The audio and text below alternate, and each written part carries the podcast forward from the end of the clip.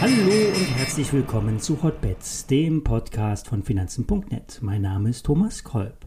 Die Sendung wird unterstützt vom Zertifikateemittenten BNP Paribas. Die Kollegen von BNP Paribas bieten permanent neue Videos auf ihrem YouTube-Kanal an. Dort findet ihr Lernvideos, Einschätzungen von Experten oder Hintergrundinformationen. Abonniert doch einfach den Channel von YouTube der BNP Paribas Zertifikate und dann verpasst ihr auch keine Analysen mehr. Alle nachfolgenden Informationen stellen keine Aufforderungen zum Kauf oder Verkauf der betreffenden Werte dar. Bei den besprochenen Wertpapieren handelt es sich um sehr volatile Anlagemöglichkeiten mit hohem Risiko. Dies ist keine Anlageberatung und ihr handelt wie immer auf eigenes Risiko. Ja, wir haben Ostern hinter uns gebracht und damit auch den Verfall vor den Feiertagen. Damit ist nun die Entscheidung frei, bauen wir eine Dynamik auf der Ober- oder Unterseite ab. Vor allem der DAX hat sich in mehreren Formationen festgekeilt. Konkret heißt das, 14.000 Punkte sollten im Groben halten. Erst ab 13.890 Punkten wird ein Sell-Trigger ausgelöst. Bricht die Marke, wird das Bollinger Band nach unten geweitet.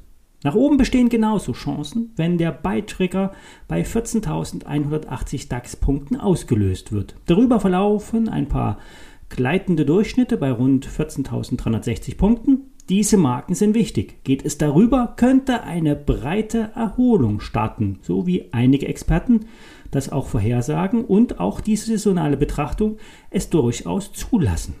Bei den Tech-Werken in den USA fiel die Konsolidierung in den letzten Wochen deutlich spürbarer aus. Auch hier wird es bald zum Hop oder Top kommen. Für den Gesamtmarkt wäre es besser, wenn Apple, Google, Microsoft und wie sie alle heißen, wieder auf dem Pfad der Erholung zurückkehren.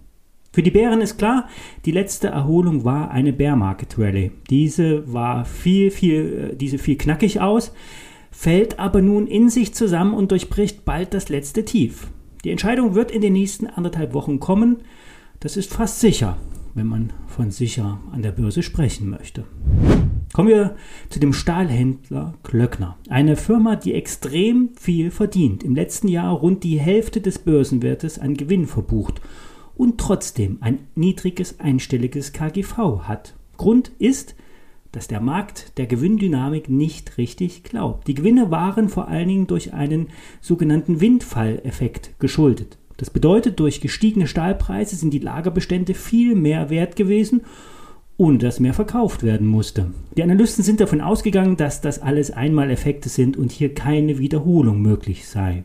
Nun wurde Anfang April der Q1-Bericht vorgelegt. Und hier heißt es, die erneute Angebotsverknappung hat zu einem signifikanten Anstieg der Stahlpreise in den Kernmärkten von Klöckner in Europa und USA geführt. Vor diesem Hintergrund unterstützt durch eine entschlossene Margin-Over-Volume-Strategie sowie durch ein diszipliniertes Networking Capital Management konnte das Unternehmen im ersten Quartal 2022 ein deutlich stärkeres operatives Ergebnis vor wesentlichen Sondereffekten erzielen als ursprünglich erwartet. Nach vorläufigen Zahlen beträgt das EBITDA vor wesentlichen Sondereffekten im ersten Quartal 2022 201 Millionen Euro, entgegen der bisherigen Erwartung von 130 bis 180 Millionen Euro. Das will heißen, es wird auf margenstarkes Geschäft sich konzentriert. Das Arbeitskapital wird effektiver eingesetzt, also das gebundene Kapital für die Lagerhaltung. Die Stahlpreise bleiben vor allem durch die Ukraine-Krise hoch obwohl sich möglicherweise die Konjunktur abkühlen wird und obwohl die Autobauer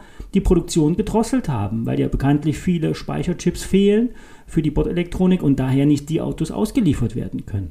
Klöckner hat neben dem operativen Gewinn auch noch Einmaleinnahmen aus dem Verkauf von Immobilien in der Schweiz sowie in Frankreich in Höhe von 53 Millionen Euro erzielt. Also das kommt noch oben drauf. Die Analysten der Deutschen Bank haben nach den Eckdaten zum ersten Quartal das Kursziel für die Klöckner auf 17,20 Euro angehoben und die Einstufung auf Buy belassen. Die Analysten waren vor allen Dingen von der Gewinndynamik deutlich überrascht. Ich habe die Klöckner auch in meinem Depot, daher die Meldung zu einem Interessenskonflikt. Die Aktie fiel zuletzt von 13 Euro auf 11 Euro ab und ist für einen Stahlwert vergleichsweise volatil. Bei 13 Euro liegt das All-Time-High. Wird es überwunden, könnte es zügig zu den Analystenzielen gehen. Wer mit Hebel in die Klöckner investieren will, nimmt ein Hebel 5 Produkt. Die WKN lautet Paula Nordpol 15 Kaufmann Nordpol. Ich wiederhole nochmal, Paula Nordpol 15 Kaufmann Nordpol. Das Papier hat eine unbegrenzte Laufzeit und einen Knockout bei 9,93 Euro im Basiswert. Hier muss also wieder gesagt werden, es besteht ein Risiko des Totalverlustes. Der Scheineinhaber profitiert auch nicht von der rund 9%igen Dividende. Diese wird im Juni diesen Jahres ausgeschüttet. Mir reicht die Aktie aus und ich warte auch auf die, die, auf die Dividende, die im Juni kommt. Bei der Intershop hat sich in, seit unserer letzten Besprechung etwas im Kurs getan. Nachrichtenlos sprang der Wert um 20% in mehreren Tagessprüngen nach oben. Das ist auch mehr als gerechtfertigt. So arbeiten ja die Jena kontinuierlich profitabel und stärken das Cloud-Geschäft. Die Umsatzprognosen in Höhe von 40 Millionen Euro sind überschaubar und bieten ähm, ja, Überraschungspotenzial. Die zuletzt getätigte Übernahme einer niederländischen Firma wurde in den Prognosen noch nicht berücksichtigt. Auch hier werden ähm, ja, zusätzliches Geschäft äh, erwartet. Diese Firma setzt vor allen Dingen künstliche Intelligenz ein, um Produktempfehlungen den Internetnutzern vorzuschlagen. Die Aktie hat relativ wenig Umsatz an der Börse, daher müsst ihr immer streng limitieren. Es bleibt bei Kaufen, so die Einschätzung von Börsengeflüster. Sollte die Aktie noch einmal zurückkommen, werde ich eine Position in meinem Depot aufbauen. Das war's für heute. In der Ferienwoche werde ich ein paar weniger Podcasts abliefern. Ich bleibe aber trotzdem am Ball. Bis dahin.